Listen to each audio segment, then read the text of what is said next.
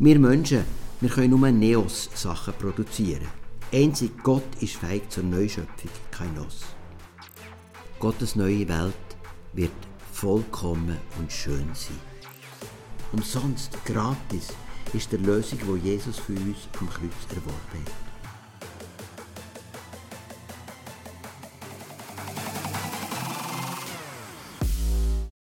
Ja, grüß euch miteinander. Heute kommen wir zum Schluss der Offenbarung, zu den Kapitel 21 und 22. Ich habe ihnen die Überschrift gegeben, ewige Freude. Ich lese das erste Kapitel. Und ich sah einen neuen Himmel und eine neue Erde. Denn der erste Himmel und die erste Erde sind vergangen und das Meer ist nicht mehr. Und ich sah die heilige Stadt, das neue Jerusalem, von Gott aus dem Himmel herabkommen, bereitet wie eine geschmückte Braut für ihren Mann. Und ich hörte eine große Stimme vor dem Thron, die sprach, siehe da die Hütte Gottes bei den Menschen, und er wird bei ihnen wohnen, und sie werden sein Volk sein, und er selbst Gott mit ihnen wird ihr Gott sein. Und Gott wird abwischen alle Tränen von ihren Augen, und der Tod wird nicht mehr sein, noch Leid, noch Geschrei, noch Schmerz wird mehr sein, denn das Erste ist vergangen. Und der auf dem Thron saß, sprach, siehe, ich mache alles neu. Und er spricht, schreibe, denn diese Worte sind wahrhaftig und gewiss und er sprach zu mir, es ist geschehen. Ich bin das A und das O, der Anfang und das Ende. Ich will dem Durstigen geben von der Quelle des lebendigen Wassers umsonst. Wer überwindet, der wird es alles erben, und ich werde sein Gott sein, und er wird mein Sohn sein. Die Feigen aber und die Ungläubigen und Frevler und Mörder und Unzüchtigen und Zauberer und Götzendiener und alle Lügner, deren Teil wird in dem Pfuhl sein, der mit Feuer und Schwefel brennt, das ist der zweite Tod. Und es kam zu mir einer von den sieben Engeln, die die sieben Schalen mit den letzten sieben Plagen hatten, und redete mit mir und sprach, Komm, ich will dir die Frau zeigen, die Braut des Lammes. Und er führte mich hin im Geist auf einen großen und hohen Berg, und zeigte mir die heilige Stadt Jerusalem herniederkommen aus dem Himmel von Gott. Die hatte die Herrlichkeit Gottes, ihr Licht war gleich dem alleredelsten Stein, einem Jaspis, klar wie Kristall. Sie hatte eine große und hohe Mauer und hatte zwölf Tore und auf den Toren zwölf Engel und Namen darauf geschrieben, nämlich die Namen der zwölf Stämme der Israeliten. Von Osten drei Tore, von Norden drei Tore, von Süden drei Tore, von Westen drei Tore. Und die Mauer der Stadt hatte zwölf Grundsteine und auf ihnen die zwölf Namen der zwölf Apostel des Lammes. Und der mit mir redete, hatte einen Messstab, ein goldenes Rohr, um die Stadt zu messen und ihre Tore und ihre Mauer. Und die Stadt ist viereckig angelegt und ihre Länge ist so groß wie die Breite. Und er maß die Stadt mit dem Rohr 12.000 Stadien. Die Länge und die Breite und die Höhe der Stadt sind gleich, und er maß ihre Mauer 140 Ellen nach Menschenmaß, das der Engel gebrauchte. Und ihr Mauerwerk war aus Jaspis und die Stadt aus reinem Gold, gleich reinem Glas. Und die Grundsteine der Mauer um die Stadt waren geschmückt mit allerlei Edelsteinen. Der erste Grundstein war ein Jaspis, der zweite ein Saphir, der dritte ein Chalcedon, der vierte ein Smaragd, der fünfte ein Sardonyx, der sechste ein Sarder, der siebte ein Chrysolit, der achte ein Beryl, der neunte ein Topas, der zehnte ein Chrysopras, der elfte ein Hyazinth, der zwölfte ein Amethyst. Und die zwölf Tore waren zwölf Perlen, ein jedes Tor war aus einer einzigen Perle, und der Marktplatz der Stadt war aus reinem Gold, wie durchscheinendes Glas. Und ich sah keinen Tempel darin, denn der Herr, der allmächtige Gott, ist ihr Tempel, er und das Lamm. Und die Stadt bedarf keiner Sonne noch des Mondes, dass sie ihr scheinen, denn die Herrlichkeit Gottes erleuchtet sie, und ihre Leuchte ist das Lamm. Und die Völker werden wandeln in ihrem Licht, und die Könige auf Erden werden ihre Herrlichkeit in sie bringen. Und ihre Tore werden nicht verschlossen am Tage, denn da wird keine Nacht sein und man wird die Pracht und den Reichtum der Völker in sie bringen, und nichts Unreines wird hineinkommen, und keiner, der Gräuel tut und Lüge, sondern allein die geschrieben stehen in dem Lebensbuch des Lammes. Und er zeigte mir einen Strom lebendigen Wassers, klar wie ein Kristall, der ausgeht von dem Thron Gottes und des Lammes, mitten auf dem Platz und auf beiden Seiten des Stromes, Bäume des Lebens. Die tragen zwölfmal Früchte, jeden Monat bringen sie ihre Frucht, und die Blätter der Bäume dienen zur Heilung der Völker. Und es wird nichts Verfluchtes mehr sein. Und der Thron Gottes und des Lammes wird in der Stadt sein, und seine Knechte werden ihm dienen und sein Angesicht sehen, und sein Name wird an ihren Stirnen sein. Und es wird keine Nacht mehr sein, und sie bedürfen keiner Leuchte und nicht des Lichts der Sonne, denn Gott der Herr wird sie erleuchten, und sie werden regieren von Ewigkeit zu Ewigkeit. Und er sprach zu mir, diese Worte sind gewiss und wahrhaftig. Und der Herr, der Gott des Geistes der Propheten, hat seinen Engel gesandt, zu zeigen seinen Knechten, was bald geschehen muss. Siehe, ich komme bald, selig ist dir die Worte der Weissagung in diesem Buch bewahrt. Und ich, Johannes, bin es, der dies gehört und gesehen hat. Und als ich's gehört und gesehen hatte, fiel ich nieder, um anzubeten zu den Füßen des Engels, der mir dies gezeigt hatte. Und er sprach zu mir, Tu es nicht, denn ich bin dein Mitknecht und der Mitknecht deiner Brüder, der Propheten und derer, die bewahren die Worte dieses Buches. Bete Gott an. Und er spricht zu mir, Versiegle nicht die Worte der Weissagung in diesem Buch, denn die Zeit ist nahe. Wer Böses tut, der tue weiterhin Böses. Und wer unrein ist, der sei weiterhin unrein. Aber wer gerecht ist, der übe weiterhin Gerechtigkeit. Und wer heilig ist, der sei weiterhin heilig. Siehe, ich komme bald, und mein Lohn mit mir, einem jeden zu geben, wie seine Werke sind. Ich bin das A und das O, der Erste und der Letzte, der Anfang und das Ende. Selig sind, die ihre Kleider waschen, dass sie teilhaben an dem Baum des Lebens und zu den Toren hineingehen in die Stadt. Draußen sind die Hunde und die Zauberer und die Unzüchtigen und die Mörder und die Götzendiener und alle, die die Lüge lieben und tun. Ich, Jesus, habe meinen Engel gesandt, euch dies zu bezeugen für die Gemeinden. Ich bin die Wurzel und das Geschlecht Davids, der helle Morgenstern. Und der Geist und die Braut sprechen, komm. Und wer es hört, der spreche, komm. Und wen dürstet, der komme, und wer da will, der nehme das Wasser des Lebens umsonst. Ich bezeuge allen, die hören die Worte der Weissagung in diesem Buch, wenn jemand etwas hinzufügt, so wird Gott ihm die Plagen zufügen, die in diesem Buch geschrieben stehen. Und wenn jemand etwas wegnimmt von den Worten dieses Buchs, dieser Weissagung, so wird Gott ihm seinen Anteil wegnehmen am Baum des Lebens und an der heiligen Stadt, von denen in diesem Buch geschrieben steht. Es spricht, der dies bezeugt, ja, ich komme bald. Amen, ja, komm, Herr Jesus. Die Gnade des Herrn Jesus sei mit allen. Die Bibel ist in ihrer Form ein wunderbares Buch. Wie auf ihrer ersten Seite der Schaffung vor Welt geschildert wird, und wie der Mensch durch die Abkehr von Gottes göttlichen Paradies verliert. So zeigen die letzten zwei Kapitel der Bibel in starken Bilder, wie Gott durch Jesus Christus eine neue Welt schafft. Und die Gemeinschaft, die im Paradies ist verloren gegangen war, die Gemeinschaft wiederherstellt.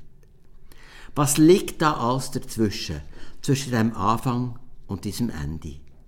Auf der Seite der Bibel erleben wir Höhen und Tiefen der Menschheit. Wir sehen, wie Gott Menschen, die sich von ihm haben abgewendet wieder liebevoll zu sich zieht. Und nachher im Neuen Testament, wie Gott selber in der Gestalt von Jesus seine Liebe zeigt und am Kreuz all das Verkehrte, die Schuld und sogar den Tod überwindet und allen, die das Geschenk annehmen, das ewige Leben schenkt. Und jetzt da, im letzten Buch, wird die Gemeinde von Jesus ermutigen, durchzuhalten und das Ziel in Sicht zu behalten auf der letzten Wegstrecke der Weltgeschichte, die Wiederkunft von Jesus und die ewige Freude bei Gott. Darum, weil die Bibel auch sogar in ihrer Form ein vollendetes Reden von Gott ist, steht am Ende von Offenbarung 22, wir sollen nichts dazu tun und nichts wegnehmen. Alles, was Menschen über den Sinn vom Universum und von unserem Leben und Sterben müssen wissen, alles ist in diesen 66 Büchern der Bibel gesagt. Natürlich sind die 66 Bücher auch geprägt von der Zeit, wo Gott drin geredet hat. Es geht nicht darum, dass ihr Brüche und Gewohnheiten von den vergangenen Zeiten sollen annehmen aber wir entdecken im ernsthaften Lesen der Bibel, dass in jedem von diesen Büchern Gott nicht nur in die betreffende Epoche hineinredet, sondern genauso klar und dringlich in meine und deine Zeit. Also Respekt vor der Bibel als Gottes Wort ist angesagt. Die zwei Schlusskapitel der Offenbarung enthalten zwei Botschaften an die Christen vom Ende vom ersten Jahrhundert und an uns. Erstens die unbeschreibliche Herrlichkeit, wo Gott für alle parat hat, die das Geschenk der Erlösung durch Jesus annehmen, im Bild vom neuen Jerusalem und vom Hochzeitsfest vom Lamm. Und zweitens der dringliche Aufruf, bist bereit für das Kommen von Jesus. Lass dich nicht in dieser Schlussgrade vor Weltgeschichte einwickeln in Ängste, Zweifel, Resignation und Versuchungen der Welt. Bleib bei Jesus, weil er kommt gleich. Diese zwei Botschaften entdecken wir also in Kapitel 21 und 22. Als erstes also das Ziel der Weltgeschichte, das neue Jerusalem, das grosse Hochzeitsfest. Vielleicht erinnerst du dich noch, ganz am Anfang habe ich erzählt, dass auf dem Strandweg Spiez alle paar Meter so Bänkchen aufgestellt sind.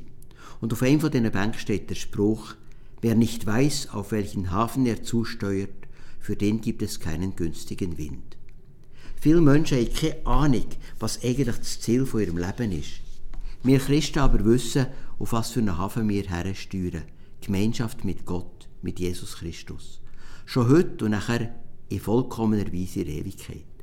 Das Wissen und die Freude vom Zusammensein mit Gott, der auf uns wartet, das gibt uns Kraft für den heutigen Tag.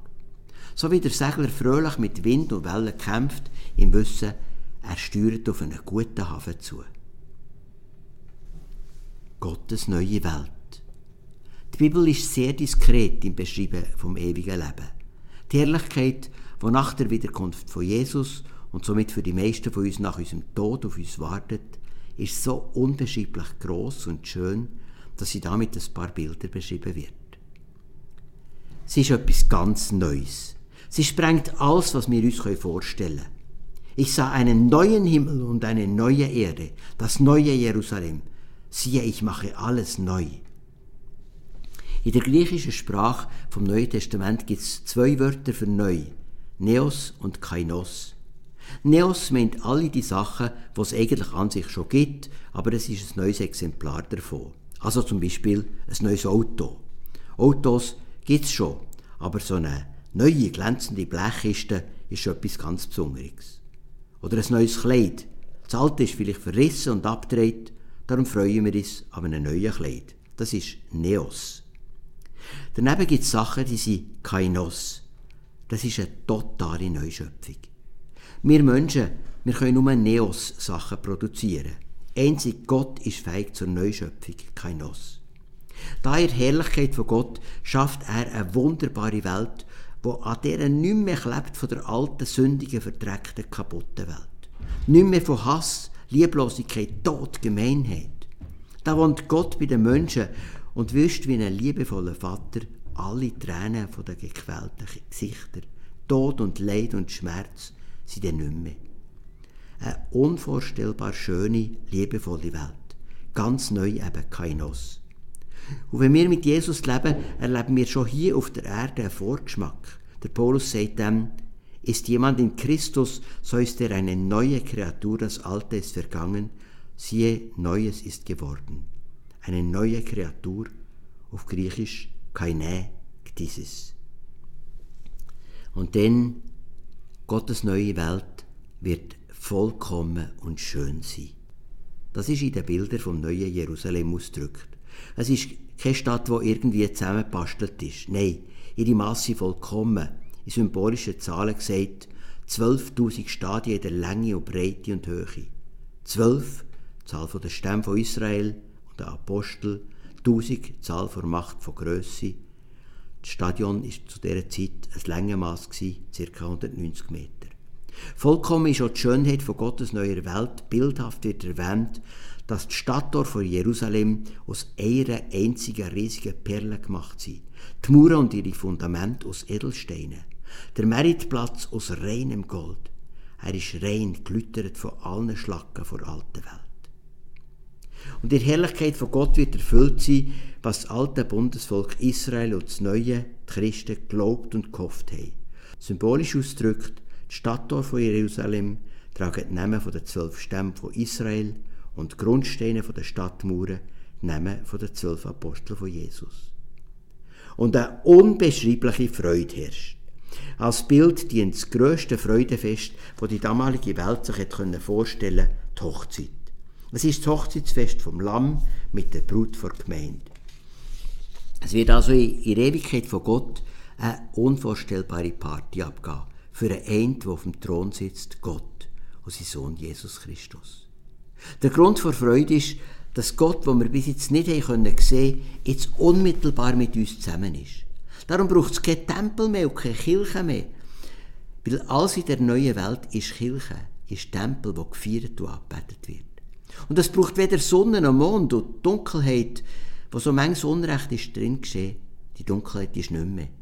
Die Gegenwart von Gott ist ein helles Licht, das alles überstrahlt. Und weder Durst noch Krankheit quälen die Menschen. Genug Lebenswasser jetzt für alle Nationen.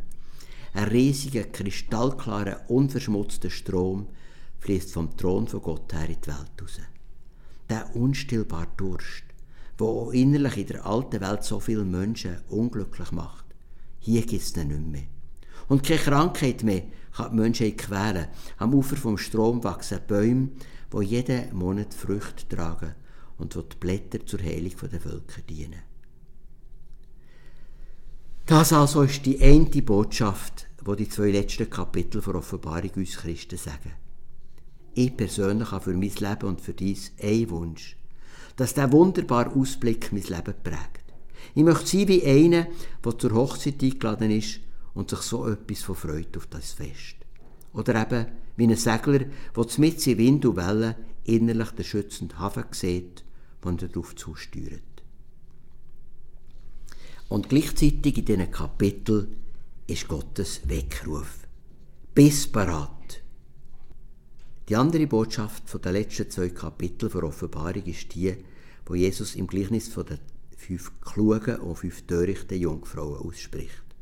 Du kennst vielleicht das Gleichnis, da kommt ganz plötzlich der Bräutigam heim zum Hochzeitsfest.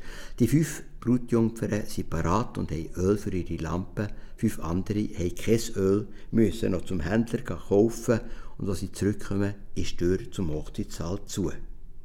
Sie können nicht mehr zum Fest kommen. Jesus will damit sagen, bis parat, bis wachsam. Ihr wisst nicht, wenn die Wiederkunft vom Messias ist und damit das Ende der Welt. Jesus will uns schläferige Christen aufrütteln. Das steht schon am Anfang der Offenbarung in den Sendschreiben an die sieben Gemeinden. Seid ihr parat? Seid ihr ein klares Zeugnis für Gott? Seid ihr Leuchter in der Feistere der Welt? Und jetzt wiederholt Johannes ganz am Schluss der Offenbarung noch einmal der flammende Aufruf an Christen. Lasst euch nicht auf der letzten Wegstrecke noch abbringen von Gott. In 21 bis 8 und 22, 15 wird in drastischen Wort gesagt, Lasst euch nicht vom Geist vor Hure Babylon anstecken, indem der Stelle lügt, in Unzucht lebt. All das hat nicht mehr Platz im Reich von Gott. Vielleicht sind ein paar Hundeliebhaber vom Vers 22, 15 schockiert, weil da als Bild für die verkehrten, perversen Menschen die Hunde erwähnt sind. Draußen sind die Hunde, die Zauberer, die Unzüchtigen und so weiter. Dazu muss man wissen, dass dann zumal die Hunde meistens nicht das liebliche, folgsame und saubere Haustier waren, das wir heute kennen. Hunde waren in dieser Zeit meistens Strassenköter, die herrenlos nach irgendetwas Essbarem gesucht Jeder hat angewollt und ihre Nase in jeden Kote gesteckt. So sind sie eben durchaus ein Bild für Menschen, die trennt von Gott in Unreinheit und Lüge leben. Seid parat. Jesus ist der Morgenstern. So wie der Stern ankündigt, dass der neue Tag gleich kommt, so sollen wir parat sein für Gottes neue Welt. Wer heute nicht parat ist, wird so morgen und übermorgen nicht sein. Gerade zweimal kommt darum der Aufruf, siehe, ich komme bald. Mich auch übersetzen, ich komme schnell. Der merkwürdige Satz 2211, wer Böses tut, der tue weiterhin Böses, und wer Unrecht tut, der tue weiterhin Unrecht. Wer gerecht ist, der übe weiterhin Gerechtigkeit, bedeutet, du musst dich jetzt klar entscheiden, wem du dienst, der Hure Babylon oder dem Lamm. Noch einmal wird betont, was wir im Laufe der früheren Kapitel gehört es gibt vor Gott keinen Mittelweg, keine neutrale Zone. Sei ganz sein oder lass es ganz sein. Darum dürfen wir Christen, wie es im Lied heißt, uns freuen auf das grosse Fest und viele Menschen um uns herum einladen, denn der Geist und die Braut, die sprechen, komm. Und wer es hört, der spreche, komm. Und wen dürstet, der komme. Und wer da will, der nehme das Wasser des Lebens umsonst. Umsonst, gratis, ist der Lösung, wo Jesus für uns am Kreuz erworben hat. Zweimal wird in dem Schlusskapitel das umsonst erwähnt und am Anfang vom Kapitel 21 ich will dem Durstigen geben von der Quelle des lebendigen Wassers umsonst. Umsonst ist das Lebenswasser, aber trinken, das müssen wir selber. Und so hört die Offenbarung und damit die ganze Bibel auf mit der griechischen Form vom urchristlichen Gruß und Segenswort Maranatha. Maranatha ist aramäisch und heißt Komm, Herr Jesus, oder der Herr kommt. Wie schön, wenn sich die ersten Christen haben gesehen so haben sie als Gruß gesagt, nicht etwa Grüße oder Hallo oder Hoi, sie haben gesagt, der Herr kommt. Maranatha. Und der allerletzte Satz ist ein Segenswort, die Gnade unseres Herrn Jesus sei mit allen. Amen. Es ist gut möglich, dass der urchristliche Gottesdienst manchmal mit dem Wort hat aufgehört. Jetzt haben wir also alle miteinander die ganze Offenbarung gelesen. Eine Mehrzahl von Menschen versteht das Buch nicht. Für die Leute, die nicht glauben, ist es eine Ansammlung von Katastrophenberichten und merkwürdigen Bildern. Sie können sie höchstens für Horrorfilme, Science-Fiction oder Schreckensszenarien brauchen. Aber auch viele Christen wissen nicht viel mit dem letzten Buch der Bibel anzufangen. Da im letzten Kapitel 22,7 sagt der Engel von Gott noch einmal zum Johannes, selig ist der Mensch, der die Worte dieses Buches liest und in seinem Herzen bewahrt. Makarios, selig. Also ein tiefer Frieden kommt in uns, wenn wir die Offenbarung recht verstehen. Sie gibt uns Kraft, unseren eigenen Herausforderungen und Versuchungen einen klaren Weg mit Jesus zu finden, mit dem Ziel in Sicht. Darum bekommt der Johannes der Befehl, versiegle diese Worte nicht. Es ist wichtig, dass möglichst alle Menschen das Wort vor Offenbarung hören und verstehen, nicht versiegeln. Übrigens ist der Johannes vom Engel und seiner Art so beeindruckt, dass er noch einmal in Knie möchte gehen und ihn anbeten. Aber auch da wieder, wie schon in Kapitel 19 wird ihm gesagt, tu es nicht. Jeder Engel bei deinem Mitknecht. Bet Gott an. So ist mein Wunsch und mein Gebet für dich, dass die Offenbarung für dich und für mich eine Quelle für Kraft wird. Ihre Botschaft ist im Grunde nichts anderes als die Botschaft für die ganze Bibel. Sie führt aus, was Jesus beim Abschied von der Erde hat gesagt. Mir ist gegeben alle Gewalt im Himmel und auf Erden. Darum geht hin und lehret alle Völker, taufet sie auf den Namen des Vaters und des Sohnes und des Heiligen Geistes und lehret sie halten alles, was ich euch befohlen habe. Und siehe, ich bin bei euch alle Tage bis an das Ende der Welt.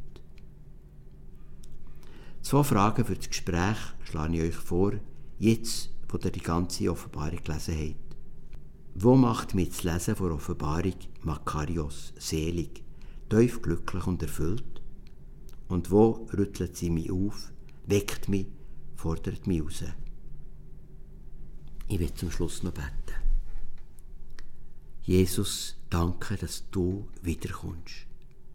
Danke, dass wir unser Leben der ganze Tag jeden Tag, Tag und Nacht dürfen verbringen mit dir und wissen, ja, Jesus, du kommst. Und du wirst einst Frieden machen, Gerechtigkeit auf dieser schwierigen und wunderbaren Welt. Danke für das Wort der Offenbarung. In deinem Namen, Jesus. Amen.